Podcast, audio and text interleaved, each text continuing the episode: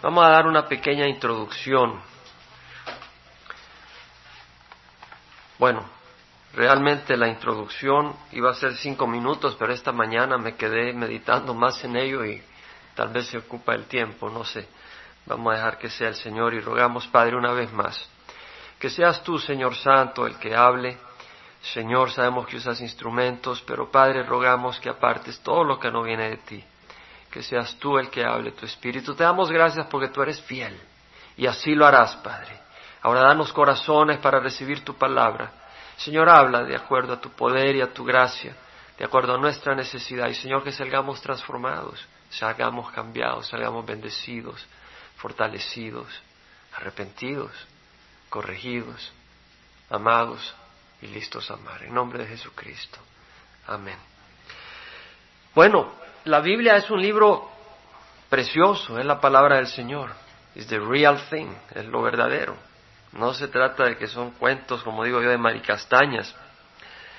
Y hemos ido estudiando de verso, de capítulo por capítulo, libro por libro, versículo por versículo, empezando por Génesis. Bueno, empezamos la congregación con el libro de Juan en el Nuevo Testamento, pero Luego pronto fuimos al libro de Génesis. El libro de Génesis nos habla sobre orígenes. Vamos a hacer una pequeña introducción del libro de Reyes, ¿dónde, entra? El libro de Génesis es principios, el principio del universo.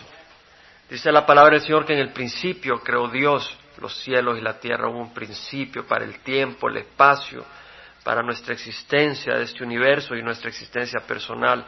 En el principio creó Dios los cielos y la tierra, y la tierra estaba sin orden y vacía. Dice la palabra del Señor de que las tinieblas cubrían la superficie del abismo y el Espíritu de Dios se movía sobre la superficie de las aguas. Dice la palabra del Señor que dijo Dios sea la luz y hubo luz. Y vio Dios que la luz era buena y separó la luz de las tinieblas y llamó a la luz día y a las tinieblas noche y aquí que fue tarde y fue mañana un día. Y empieza la palabra del Señor en Génesis, empezando a darnos una información, no son cuentos de Maricastaña, no son inventos, pero hablándonos cómo Dios creó por el poder de su palabra. Y creó la tierra, los cielos, la luz, luego creó la expansión que separó las aguas de las aguas, luego recogió la tierra, la sacó de las aguas y creó el continente, y las plantas, y luego creó el sol, la luna, las estrellas en el cuarto día. En el quinto día creó las aves, los peces, en el sexto día los reptiles, las ranas, los anfibios.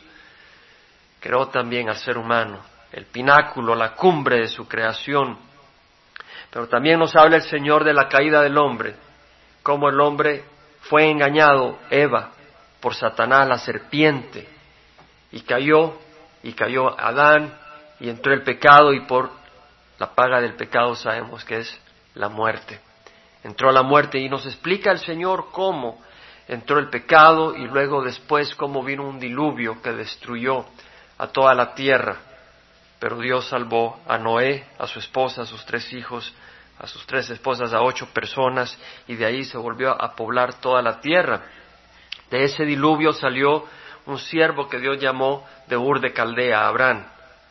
Él quería, le había dicho a la serpiente que de la semilla de la mujer iba a aplastarlo a su semilla, es decir, a Satanás, Jesucristo. Es decir, la serpiente iba a morder el carcañar de Jesucristo, pero Jesucristo iba a aplastar la cabeza de Satanás, pero iba a traer un pueblo a través del cual el Señor iba a traer redención y ese pueblo es el pueblo de Israel. Así que en el libro de Génesis vemos cuando Dios levanta a Abraham y lo saca de Ur de Caldea y luego vemos que de Abraham que va a la tierra prometida como Dios le ha prometido, no tenía hijos, saca a Isaac, el hijo de la promesa, eh, salió Abraham de Arán cuando tenía 75 años, tenía 100 años cuando nació Isaac, 25 años tardó en cumplirse esa promesa, pero nació Isaac, hijo de la promesa, de ahí Jacob, y luego de Jacob sus doce hijos, de donde salieron las doce tribus, todo eso está en el libro de Génesis, es una historia, es decir, son enseñanzas bíblicas del pecado del hombre y también nos habla de la historia de la humanidad. De los hijos de Jacob está José, que sus hermanos vendieron y pasó una caravana de midianitas, se lo llevaron a Egipto, pero ahí él prosperó, el mal que le quisieron hacer se convirtió en bien, y luego cuando hubo una hambruna, eh, sus hermanos, su padre fueron a Egipto buscando ayuda, y fue así como José se rebeló y los trajo, él ya era la mano derecha de Faraón, y vemos que se queda en Egipto el pueblo de Israel, tal como lo había prometido y revelado Dios a Abraham, que su descendencia iba a ser eh, esclava por 430 años. Así ocurrió. El libro de Génesis nos habla cómo ese pueblo que está en cautiverio sale del cautiverio, sale de Egipto, usando Dios a ese caudillo, a Moisés, y sale de Egipto y llega a Sinaí, pasan por el Mar Rojo, llegan a Sinaí y ahí pasan un año, se revela la ley de Dios, se revela eh, todo lo que son los planes del tabernáculo y luego construyen el tabernáculo ahí en el desierto, en la base del monte Sinaí. Luego tenemos el libro Levítico, Génesis, Éxodo, Levítico, los cinco libros que escribió Moisés. En el libro de Levítico leemos enseñanzas sobre fiestas religiosas, sobre sacrificios, sobre la ley ceremonial, sobre eh, los sacerdotes, sobre los levitas, sobre la consagración, todo lo que tiene que ver con ley y prácticas religiosas. El libro de números nos lleva al pueblo de Israel de Sinaí a la tierra prometida. Por supuesto, 40 años que estuvieron eh, vagabundos, vagantes, por haber desobedecido y no haber sido hombres de fe en Cades Barnea, cuando Dios los mandó tomar la tierra prometida, se rajaron y Dios les dijo, por falta de fe ustedes estarán errantes en el desierto. Así que cubre eso hasta que llegan eh, 40 años después al este del Jordán y toman, eh, vencen a Sejón, rey de Esbón en el sur, al este del Jordán, y a Og, rey de Basán, en el norte, al este del Jordán. En Deuteronomio leemos también cómo Moisés, antes de comisionar a Josué, está dando esas enseñanzas, esas palabras al pueblo de Israel, indicándoles la fuente de bendición para ellos, así como la fuente de maldición al desobedecer. Vemos entonces ah, cómo la palabra del Señor va revelándonos a Dios, el propósito de Dios en nuestras vidas, el propósito de Dios para la humanidad. El libro de Josué nos revela cómo el pueblo de Israel entra, guiados por Josué, a la tierra prometida al oeste del Jordán, cómo vencen esas, eh, esos grupos, eh, eh, vencen esas batallas de estos hombres que salen para impedir que ellos tomaran la tierra y cómo la distribuyen entre los distintos hijos de Jacob, hijos de Israel, y se distribuye la tierra cómo se reparte la tierra. Entonces tenemos el libro de Génesis, Éxodo, Levítico, Número, Deuteronomio, y luego vemos a Josué eh, con la entrada a la tierra prometida que ocurre ahí por el año 1450 antes de Cristo. Vemos una progresión. Luego estudiamos el libro de jueces, bueno, el libro de Ruth, donde nos habla de ese, de ese tiempo muy hermoso, en el tiempo de los jueces. Y el tiempo de los jueces es el tiempo cuando el pueblo de Israel no tiene un rey, está en la tierra prometida, pero, y Dios es su rey, pero lo que pasa es de que se tiran a la idolatría y Dios les envía a los moabitas, a los amonitas, a los filisteos que le dan la vida imposible, los esclavizan, ellos claman a Dios, se arrepienten, Dios les levanta un caudillo, un juez, que los guía a victoria contra sus enemigos y luego disfrutan paz, 30, 40 años, muere este juez eh, que no es un rey porque no busca establecer un linaje de reyes, sino que simplemente es un siervo de Dios eh, dispensando justicia y venciendo las batallas del Señor. Vemos que el Señor levanta a estos jueces, cuando mueren se vuelve el pueblo a la idolatría, cada quien hacía lo que le parecía bien a sus propios ojos. Es un periodo de unos 350 años, empezando con Otoniel y termina como 300 años después. Luego leemos el libro de Samuel, primera de Samuel, donde vemos que el, eh, el pueblo, bueno, termina con el último juez que es Samuel y empieza con el primer rey de Israel cuando el pueblo dice no queremos, eh, ya queremos tener un rey como las demás naciones. Estaban poniendo a Dios realmente que era su rey a la par, aparte. Decimos, queremos un rey de carne y hueso que queremos ver. Eh, no era el plan de Dios, pero Dios accedió y era su plan usar eso con sus propósitos. Y vemos de que Saúl es el primer rey que la riega tremendamente. Y primera de Samuel eh, nos introduce a David, que es ungido por rey. Muere Saúl y en segunda de Samuel vemos que se levanta el rey, el reinado de David. Segunda de Samuel cubre el reinado de David, que es más o menos por el año 1011 antes de Cristo al año 971 antes de Cristo. Reina 40 años, así como Saúl reinó 40 años. Entonces vemos que es una progresión y Dios sabe por qué me estoy tomando el tiempo para hacer esta introducción. Es una progresión. Ahora entramos al libro Primera de Reyes. El libro Primera de Reyes, así como Segunda de Reyes, estaban unidos en el Antiguo Testamento. En el tiempo de Israel, ellos lo tenían unidos como un solo rollo.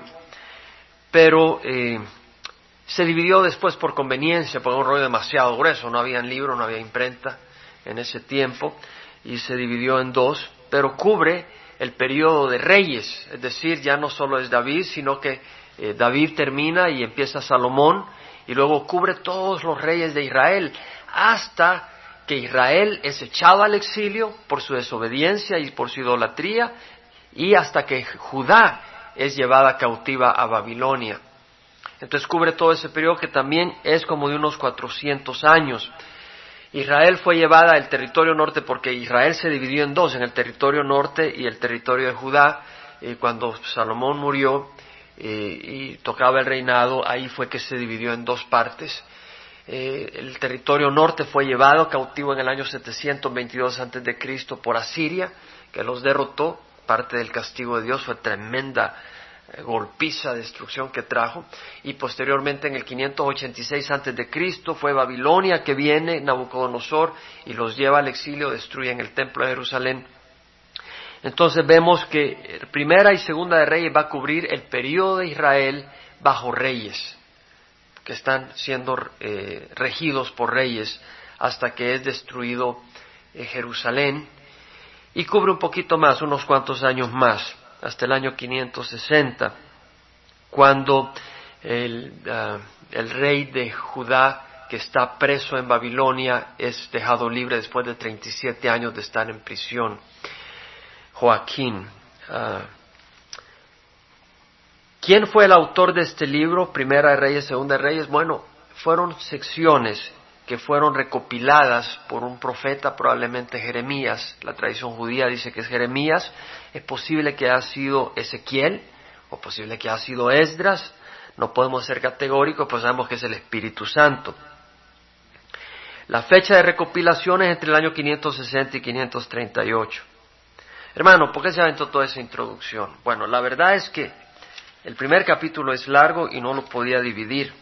Lo hallé muy difícil y trabajando en la introducción, nos ayuda a entender que esta no es cuestión de religión. Nos ayuda a entender que estas no son historias de hombres para tratar de ilustrarnos cosas. Nos ayuda a entender que esta es una realidad, una historia de la creación, de la humanidad, de Dios interactuando con la creación del fruto de la obediencia, del fruto de la desobediencia, con lecciones para nosotros, pero no solo son lecciones, la palabra de Dios es viva y tiene poder para darnos vida.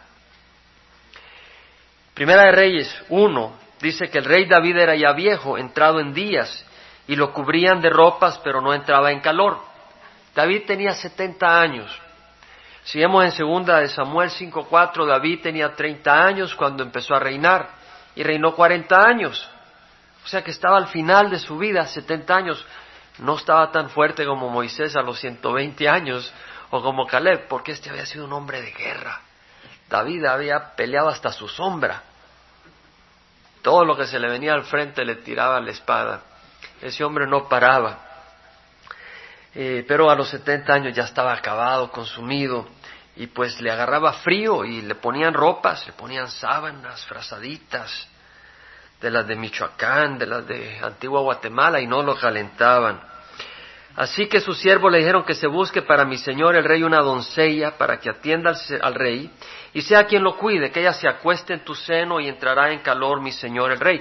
El propósito no era tener intimidad como que si fuera su esposa o concubina.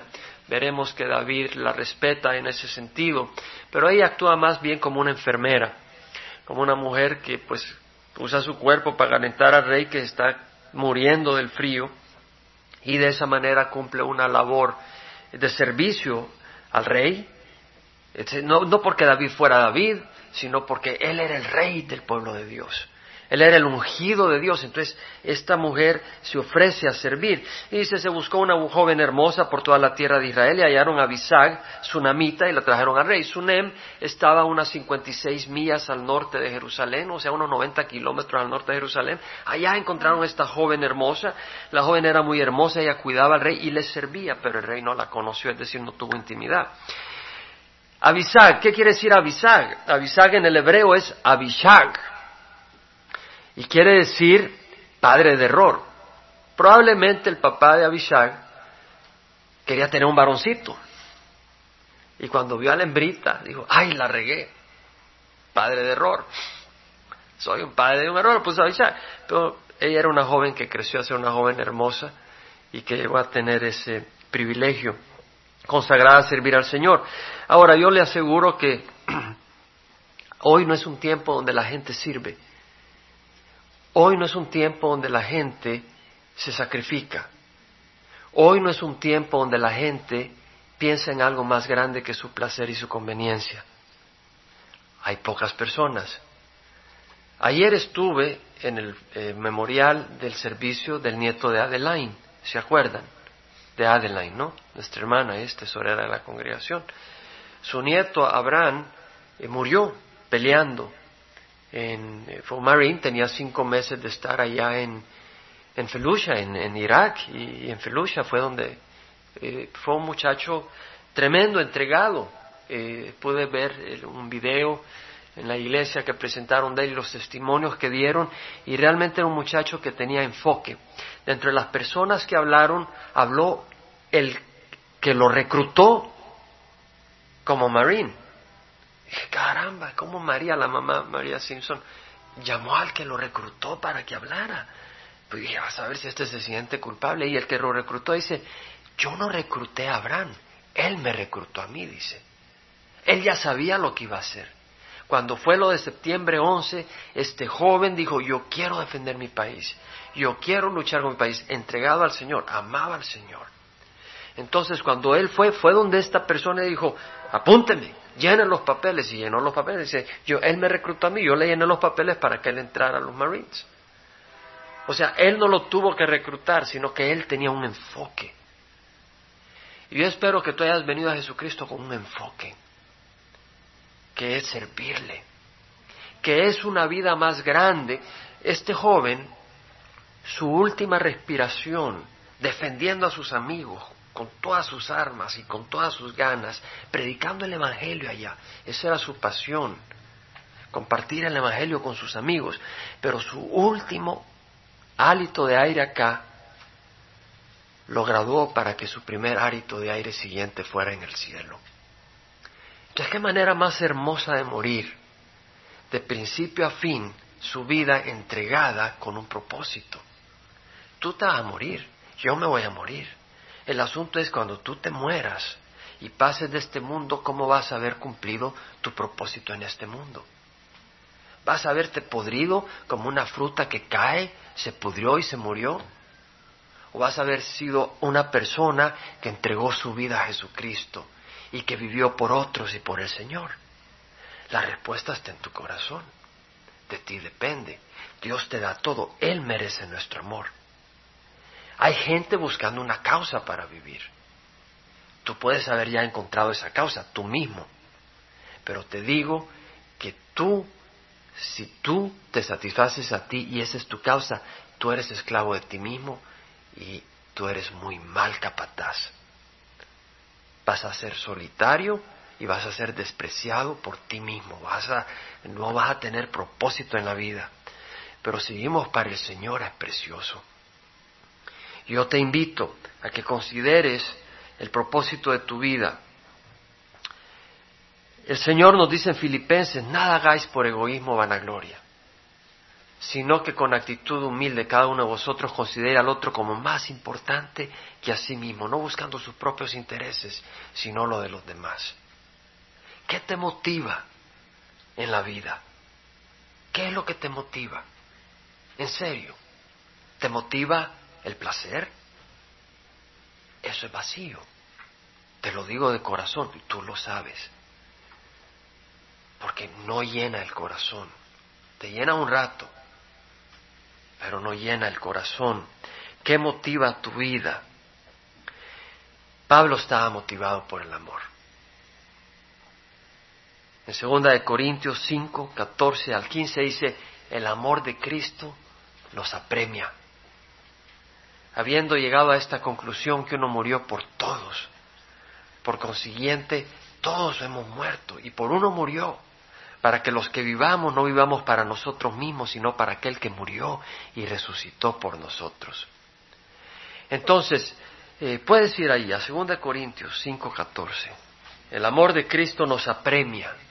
Eso es lo que nos motiva. Habiendo llegado a esta conclusión que uno murió por todos, por consiguiente todos murieron. Cristo murió en la cruz por todos.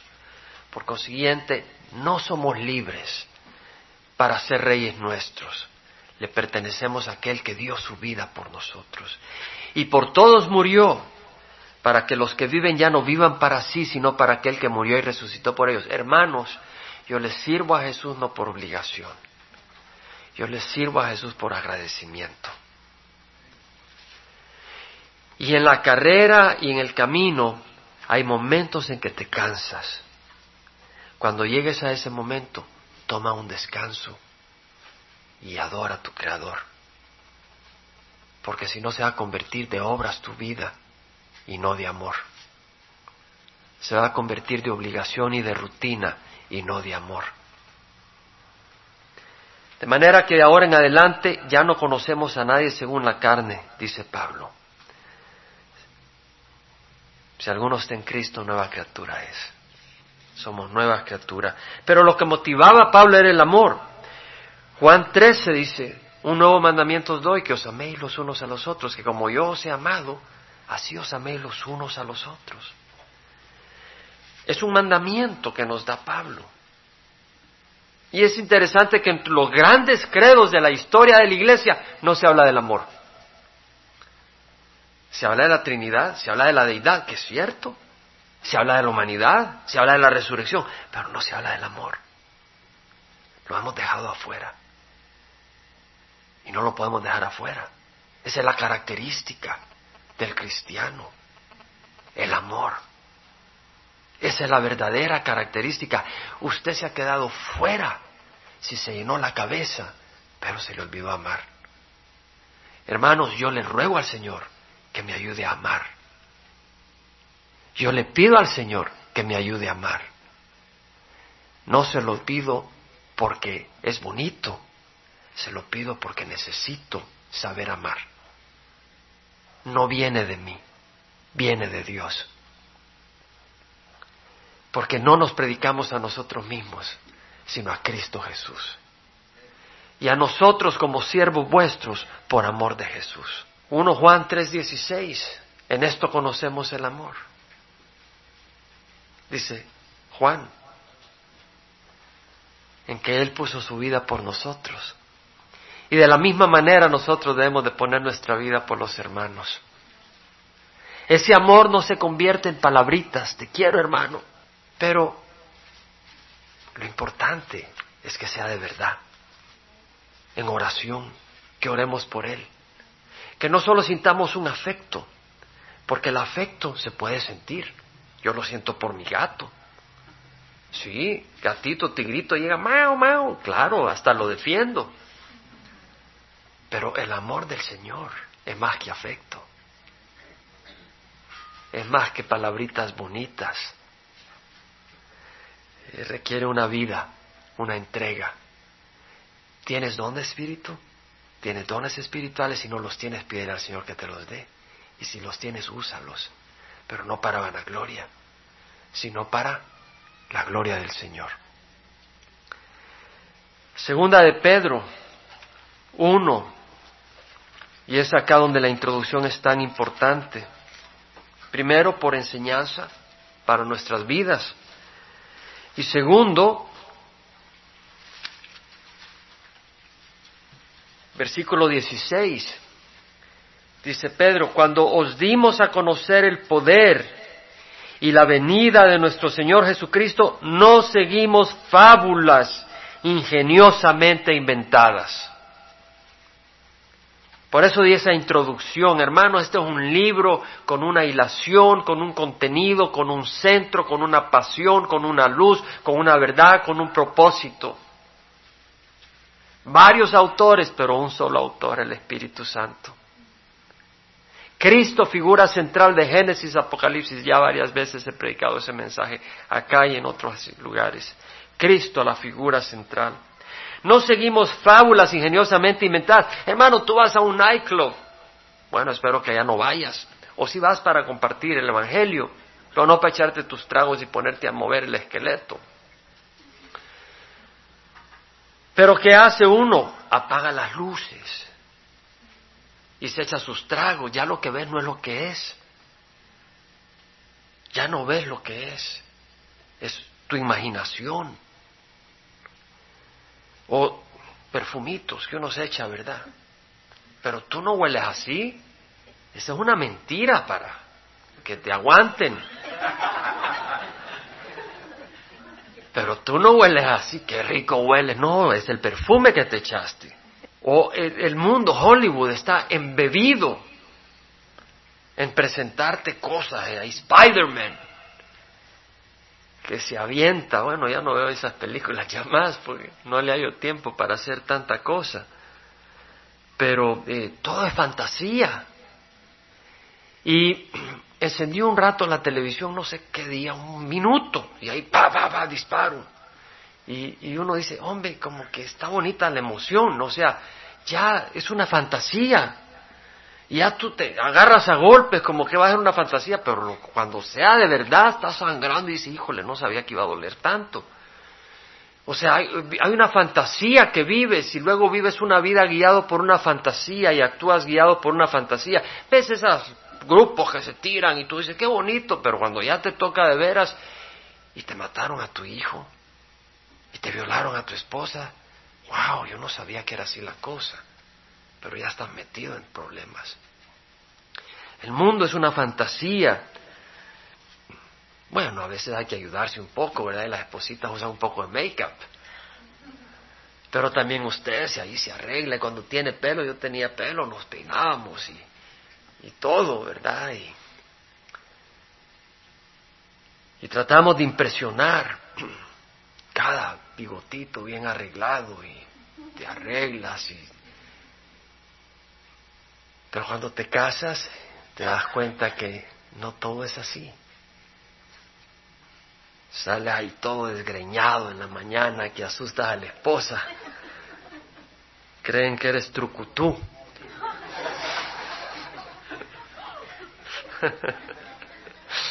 Algunos saben de Trucutú. Otros pueden preguntarle a Osvaldo. Hermano, no son fábulas, no es un espejismo, es una historia, es la palabra de Dios. Y dice Pedro, pero eh, cuando él recibió honor y gloria o sea, fuimos testigos oculares de su majestad. Cuando él recibió honor y gloria de Dios Padre, la majestuosa gloria le hizo esta declaración, este es mi Hijo amado en quien me he complacido. Pedro escuchó a Dios hablar del cielo y decir, este es mi, en el monte de transfiguración, este es mi Hijo amado en quien me he complacido. Pedro dio su vida. Pedro dijo, no soy digno de morir como mi Señor. Póngame pies arriba y crucifíqueme así, pero no pies abajo y cabeza arriba. No soy digno de morir como mi Señor. Pedro dio su vida, hay testigos, hay testimonios históricos. Y nosotros mismos escuchamos esta declaración hecha desde el cielo cuando estábamos con Él en el Monte Santo y así tenemos la palabra profética más segura, tenemos la palabra de la palabra de Dios, o sea, la, la Biblia, a la cual hacéis bien en prestar atención Hacéis bien en prestar atención a la palabra del Señor. No hacéis bien siempre que comes algo, porque a veces no te hace bien. No hacéis bien cuando enciendes la televisión todo el tiempo. No hacéis bien cuando hablas todo el tiempo. Pero cuando prestas atención a la palabra de Dios, haces bien. En prestar atención como una lámpara que brilla en el lugar oscuro. Estamos en un lugar oscuro hasta que el día despunte y el lucero de la mañana aparezca en vuestros corazones. Pero ante todo sabe esto que ninguna profecía de la Escritura es asunto de interpretación personal. Qué interesante que el Señor haya escrito esto hace dos mil años. Porque hoy usted le pregunta a la gente y dice, pues yo ya no sé qué creer. Hay tantas Biblias, hay tantas traducciones, hay tantas religiones, cada quien lo interpreta a su manera. Pedro dice, no es así, ninguna profecía de las Escrituras es asunto de interpretación. No se da cuenta cómo Dios en su misericordia nos revela el error que va a haber en estos días. Donde la gente dice, es que ya no sé qué creer, tu interpretación es la tuya y la mía es la mía, cada quien hace lo que quiere. Y dice el Señor, no es asunto de interpretación personal. Cuando Dios habla, Él sabe hablar. Y cuando dice, Él sabe decir. Y todo lo que necesita es su espíritu para entender. Porque un padre sabe hablarle a su hijo. Yo puedo hablarle a mi hija, escribir una carta o a mi hijo y hablar, o a mi esposa y compartir algunas cosas que hemos vivido en, en alguna época. A veces hacemos reflexión cuando estamos en Carolina del Sur o en Georgia, o tal vez en Guatemala o en algún tiempo, en algún lugar y compartimos y, nos recordamos, entendemos porque hemos estado ahí, son mis hijos. Tú vas a entender la palabra del Señor si vienes a Cristo y recibes de su Espíritu. Él por su Espíritu te va a dar a entender su palabra. No es asunto de interpretación personal. Ninguna profecía fue dada jamás por un acto de voluntad humana, ni siquiera fue que decidieron voy a escribir, sino que Dios puso en sus corazones escribir. Sí usó el estilo de ellos, pero fue Dios. Hombres inspirados por el Espíritu Santo hablaron de parte de Dios. Hermanos, no son fábulas.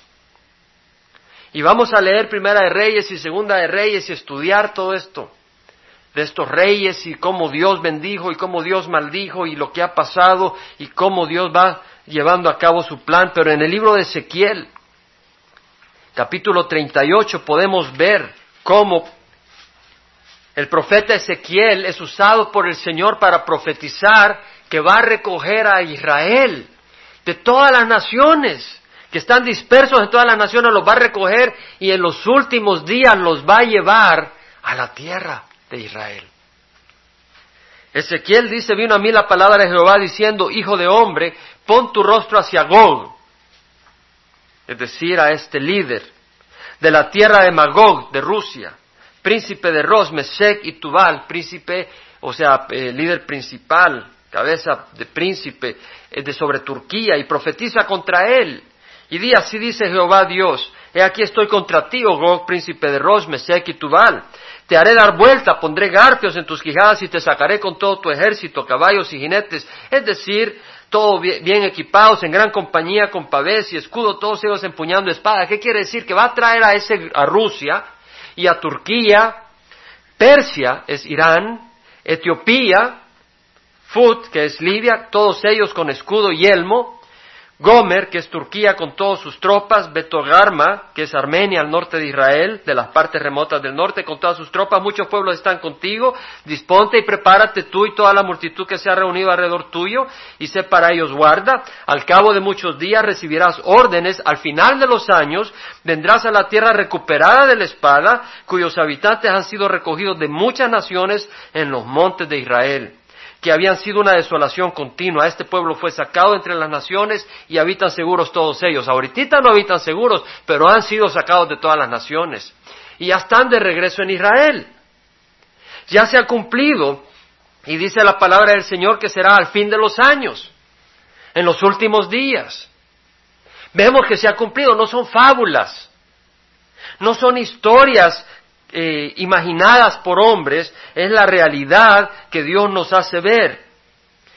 Y dice, tú subirás y vendrás como una tempestad, serás como una nube que cubre la tierra, tú y todas tus tropas y muchos pueblos contigo, con espada, con yelmo. ¿Qué quiere decir? Que traerán todas sus armas, vendrán armados contra Israel. Yelmo, vendrán bien protegidos con toda la tecnología a vida y por haber para protegerse militarmente y para atacar militarmente a Israel. Y dirá, subiré contra una tierra indefensa, iré contra los que viven tranquilos, que habitan confiados, que habitan todos ellos sin murallas, sin cerrojos ni puertas. Probablemente esto va a ocurrir, obviamente, después del arrebatamiento de la iglesia y antes que el anticristo haga un pacto de siete años. Entonces vemos que dice eh, que vienen a tomar botín y, ventaja, y el versículo 13, Sabá y Dadán, los árabes, mercaderes de Tarsis con todos sus pueblos, te dirán, ¿has venido para tomar botín?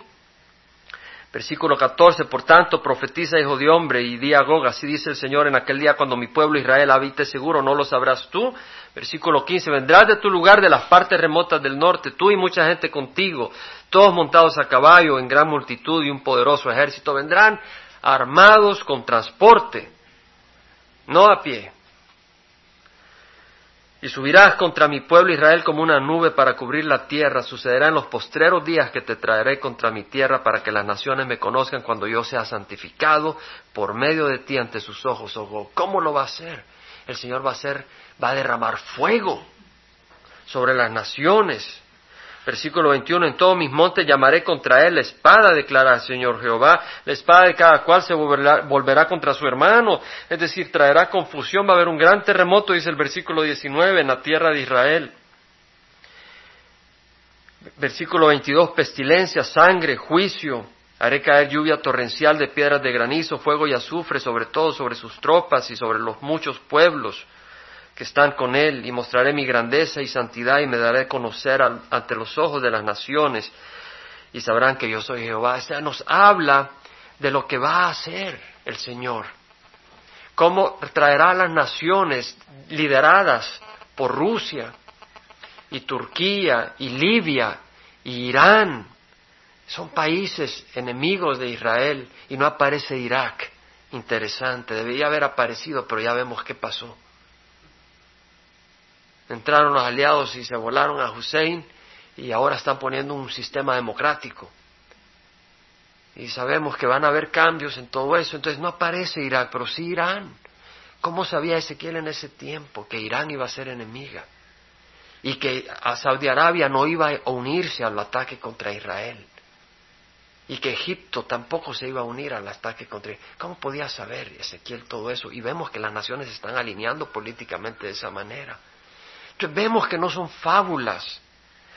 Entonces, ¿por qué comparto eso? ¿Por qué me tomo eso si estamos estudiando Primera Reyes y Segunda Reyes? Primero, porque nos, nos ayuda a ubicar a dónde están estos libros, quién es el autor, para que entienda que no son fábulas, que se puede entender, pero también para entender que estamos en los últimos días, hermanos, y para entender que hay un propósito para nuestras vidas y que no lo perdamos, y que no nos desanimemos. Porque no son fábulas, tampoco las promesas de Dios son fábulas. Tampoco nuestro Dios es fábula. Él es amor, Él nos ama. Y su galardón, su aprobación viene con Él para nosotros. Entonces perseveremos. Si tú te estás desviando, yo te animo a que te corrijas. Si tú te sientes débil, fortalécete en el Señor. Él tiene poder. Sus palabras son verdad. Primera Tesalonicenses, acompáñame. Capítulo 4, versículo 13. Pablo dice, no queremos, hermanos, que ignoréis acerca de los que duermen, para que no os entristezcáis como lo hacen los demás que no tienen esperanza. Realmente, en el memorial de ayer, eh, algo que me tocó mucho fue la esperanza que había en ese lugar. La convicción que Abraham no, este joven no estaba muerto, pero convicción, pero que estaba en los brazos del Señor. Pero no estoy hablando acá, estoy hablando acá. Sí, el dolor de ver partir a alguien, pero ese joven de 19 años vivió para el Señor, vivió para otros.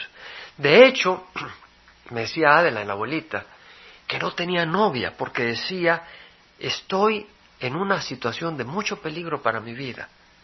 Y no quiero tener novia, decía, porque si me llegan a matar, no quiero dejar a mi novia con dolor. Pero cuando regrese, cuando ya salga de este tipo de trabajo, entonces ya será otra cosa. Pero ahora mi llamado no es tener una novia, sino dar mi vida y luchar por mi país y servir a Dios. Un joven de 19 años. Entonces, hermanos, ¿qué hacemos con nuestras vidas? Yo, yo espero ser consumido por pasión y por amor por el Señor, pero no solo yo. Yo espero que cada uno de ustedes, porque yo no tengo un derecho mayor que usted de venir al Padre. Tenemos el mismo derecho, la misma puerta, el mismo privilegio, el mismo embajador que nos invita. ¿Quién es, hermanos? Jesucristo. Yo he seguido la invitación. Yo le aseguro, pregúntele a mi esposa. Yo he seguido la invitación. Pregúntele a mis hijos. No, tal vez no estamos de acuerdo en todo, pero si en algo pueden estar de acuerdo, es que he seguido la invitación de seguir a Jesús. Yo te hago una pregunta, ¿y tú? Ahora, no todo es exhortación, también es ánimo. Quiero que entiendas que Dios te ama. Quiero que entiendas que no te sientas, yo tengo que hacer. Yo te quiero invitar a que conozcas a Jesús. Para cuando tú lo conoces y le abres tu corazón, tú le vas a amar y vas a servirle y vas a caminar siguiendo sus pasos. Si creemos que Jesús murió y resucitó, así también Dios traerá con él a los que durmieron en Jesús. Por lo cual os decimos esto por la palabra del Señor, la palabra profética más segura. Que nosotros los que estemos vivos y que permanezcamos hasta la, hasta la venida del Señor, no procederemos a los que durmieron, pues el Señor mismo descenderá del cielo con voz de mando, con voz de arcángel y con la trompeta de Dios, y los muertos en Cristo se levantarán primero. Se levantarán. Y nosotros los que estemos vivos y que permanezcamos seremos arrebatados juntamente con ellos en las nubes al encuentro del Señor en el aire y así estaremos con el Señor siempre. Por tanto, confortaos unos a otros con estas palabras, consolaos, alentaos con estas palabras. Viene el Señor, vamos a hallar consuelo con Él, vamos a estar con Él. Hay luchas, hay tribulaciones, hay desprecios, hay obstáculos. Pero ya viene el tiempo de descanso. Ya viene. No, no, no, no desechemos todo lo que viene en una eternidad por un poco de comodidad temporal. Hermanos, con respecto a los tiempos y a las épocas, no tenéis necesidad de que os escriba nada, pues vosotros mismos sabéis perfectamente que el día del Señor vendrá así como un ladrón en la noche. Hermanos, el día del Señor viene. ¿Tú crees que todavía no? Tal vez. Tal vez tú dices, no va a ser ahorita. ¿Cómo sabes? La iglesia está enfriando en muchos lugares. O no en Cuba. Hay una pasión por el Señor. Pero acá yo creo que hay muchos que no han tomado en serio su caminar con el Señor. Yo creo que acá algunos creen que el paraíso es Estados Unidos. Yo estoy convencido que acá muchos piensan que esto es todo. Entonces van a la iglesia, calman su conciencia. Y van a la iglesia para calmar su conciencia. Pero no es una relación de amor con el Señor. Cuando estén diciendo paz y seguridad, entonces la destrucción vendrá sobre ellos repentinamente, como dolores de parto a una mujer que esté encinta y no escaparán. Mas vosotros, hermanos, no estáis en tinieblas para que el día nos sorprenda como ladrón. Por eso tenemos la luz de la palabra. Porque todos vosotros sois hijos de luz e hijos del día, no somos de la noche ni de las tinieblas, por tanto no durmamos como los demás, sino estemos alerta y seamos sobrios. ¿Y qué tal si te mueres? Ahí se acabó. Y no se acabó, ahí empieza tu eternidad. Y mi pregunta es, ¿cómo va a empezar? ¿Tú crees que no te puede dar un ataque al corazón ahorita? Pero yo te invito a no vivir con temor sino a vivir con pasión y gozo de que eres aceptado por el Señor, porque no eres tibio. Pero si tú eres tibio, tú sabes en tu corazón que no eres aceptado por el Señor. Jesucristo mismo dijo a la iglesia de la Odisea, porque eres tibio, ni frío ni caliente, te voy a vomitar de mi boca. Ojalá fueras frío o caliente, pero es tibio. Ahora, cuando uno está enamorado de su novia, ¿tú crees que estás satisfecho si la novia dice, ay, ¿cómo estás? No, tú esperas que un abrazo, una pasión, que te palpite tu corazón como papa frita. ¿Y tú crees que Dios merece menos? Y Dios no quiere que tú merezcas menos. Él te ama. Dio a su Hijo Jesucristo en la cruz. Entregó todo. Los que duermen de noche duermen y los que se emborrachan de noche se emborrachan, pero puesto que nosotros somos de día, seamos sobrios, habiéndonos puesto la coraza de la fe y del amor y por yermo la esperanza de la salvación.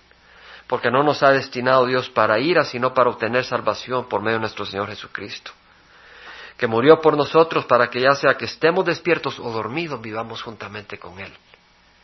No, cuando te mueres no digas descanse en paz, porque si tú mueres en Cristo, no vas a descansar, vas a estar en una gran celebración en el trono, adorando y glorificando a Dios, caminando con Jesús. Eso de descanso en el paz es como, ya murió perro muerto. ¿Me entiendes? Así es la cosa, no es así. O vas a estar temblando en el Hades para el juicio que viene, o vas a estar saltando y gozando como David. Alentados los unos a los otros y edificados el uno al otro tal como lo estáis haciendo. Hermanos, no me quiero extender más. Vamos a pararnos. Hermanos, Dios nos ama. Dios nos ama. No son fábulas. Es realidad. Es lo que estamos estudiando. Yo te invito, cierra los ojos. Yo te invito a si necesitas del Señor, no te voy a invitar a que pases al frente ni nada. No, no te voy a invitar a que pases al frente. Pero si necesitas del Señor y quieres que oremos por ti, levanta la mano y vamos a orar por ti. Pero es bueno saber que necesitamos del Señor. Quiero que sepas que si necesitas del Señor, todos necesitamos, pero si reconoces que necesitas del Señor, eso es lo hermoso porque tú clamas y Él te bendecirá, Él te ayudará, Él te fortalecerá. Mi pregunta es, ¿necesitas del Señor para hacer tu voluntad o necesitas del Señor para hacer su voluntad? ¿Me entiendes? Si tú necesitas del Señor para hacer tu voluntad, malas noticias. El Señor no se presta a juegos. Si necesitas del Señor para hacer su voluntad, buenas noticias tienes toda la ayuda del cielo. Vamos a pedirla, cierra los ojos. Padre Santo, te damos gracias porque tú nos amas. Te damos gracias porque nos invitas para correr la carrera celestial, pero es terrenal, pero con los ojos en el cielo, arriba, pero es terrenal. Y Señor, necesitamos de ti. Yo ruego que derrames tu Santo Espíritu sobre cada uno de los que estamos acá presentes. Sobre cada uno de nosotros que necesitamos tu ayuda. Señor, rompe las cadenas. Tal vez de celo. Tal vez de alguna atadura. Del cigarro, cualquier cosa. O del chambre. O de la amargura o del miedo, o de la infidelidad, o de la pornografía, cualquiera, o de enfermedad. Pero entendemos, Señor, que las enfermedades no nos encadenan, son los pecados los que nos encadenan. Pero, Señor, rogamos sanidad para cada uno de los que estamos acá. Y rogamos, Señor, que tú nos des tu espíritu para caminar con gozo, con paz, en victoria, haciendo tu voluntad. Si tú nunca has recibido a Cristo, yo creo que acá todos, pero tal vez hay alguno que nunca ha recibido a Cristo, levanta la mano, vamos a orar por ti. ¿Hay aquí alguien que nunca ha recibido a Jesús? Levanta la mano si nunca ha recibido al Señor. Te vamos a invitar a que lo recibas. Todos han recibido al Señor. Gloria a Dios. Padre, te damos gracias Rogamos, Señor, que bendigas a cada uno de los que estamos acá, bendigas esta congregación, bendigas a cada familia acá presente y derrama tu espíritu. Llévanos con bien y que la gracia de nuestro Señor Jesucristo, el amor del Padre y la comunión del Espíritu Santo vaya con cada uno de nosotros. En nombre de Jesús. Amén.